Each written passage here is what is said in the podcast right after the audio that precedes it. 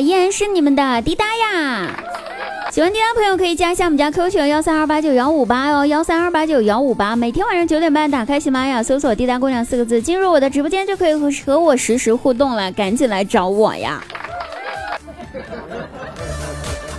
十几年前，张大鸟的前任嫌弃他穷，跟别人跑了。日落西山你不陪，东山再起你是谁呀？看看今时今日的张大鸟，不禁要感叹上一句：还好人家姑娘跑得快，不然又要耽误人家好几年了。今天呢，接我大外甥放学，老师就意味深长的跟我说呀，说，嗯，你们家这孩子呀，以后肯定会前途无量呀。这话一听，绝对不简单，可不是什么好话，所以我赶紧小心翼翼地问道：“老师，他又咋了？”老师回答说：“我问他想不想当班长呀？他问我班长年薪多少。”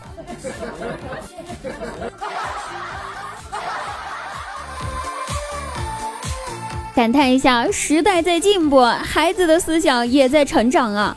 现在的孩子思考的东西跟我们小时候思考的都不是一样的呀。回想我小时候刚上小学那会儿，上学第一天回家，我爸妈问我在学校过得怎么样，我就很苦恼的跟我爸爸说：“爸爸，我们学校的厕所太奇怪了，厕所里面居然有一条长长的河。”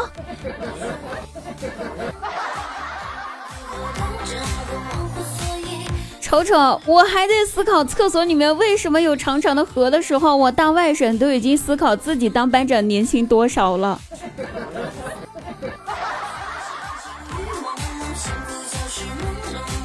前几天呢，跟我妈去一个亲戚家吃饭，吃着吃着吧，亲戚突然就对我们说：“给你们讲一个悲伤的故事吧。”那我和我妈肯定是有点懵的。我俩还来不及反应呢，只见那亲戚转身进屋，就拿出了一坛酒，对我俩说：“这酒啊，叫女儿红，本地特产，在我们老家，谁家要是生了个女儿，就会在桂花树下埋一坛老酒，等到女儿出嫁的那一天再拿出来宴请宾客。”于是我有点疑问，这酒是好酒，但是您拿出来是什么意思呢？这和您要说的悲伤的故事有什么关系呢？然后亲戚也不急着回答，而是默默地倒上了一杯酒，递给我和我妈，然后说：“尝尝吧，四十年陈酿。”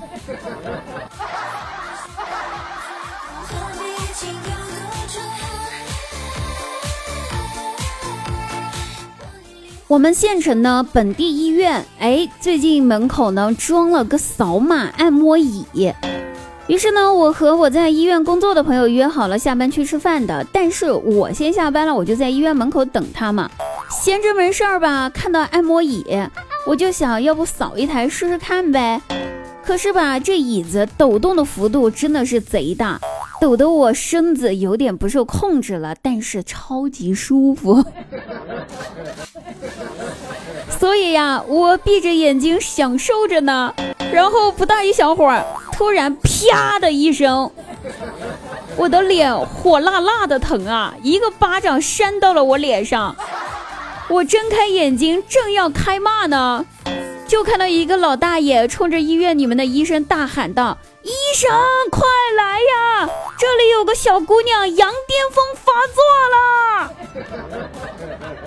我。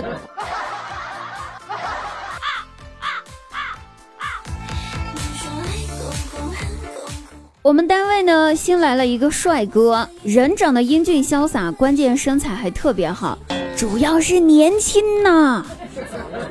于是我就对他一见倾心啊。知道他没有对象之后，我想着咱是新时代的女性了，咱不能扭扭捏捏，你说是吧？于是倒追人家，率先表白也不是不行的。所以我找了个机会，没有人的时候，十分含蓄的跟他说：“小哥哥，你愿意做我孩子的爸爸吗？”然后他也是婉转的回答道嗯要不我考虑考虑。然后第二天整个单位都在传我是个未婚先孕的单亲妈妈。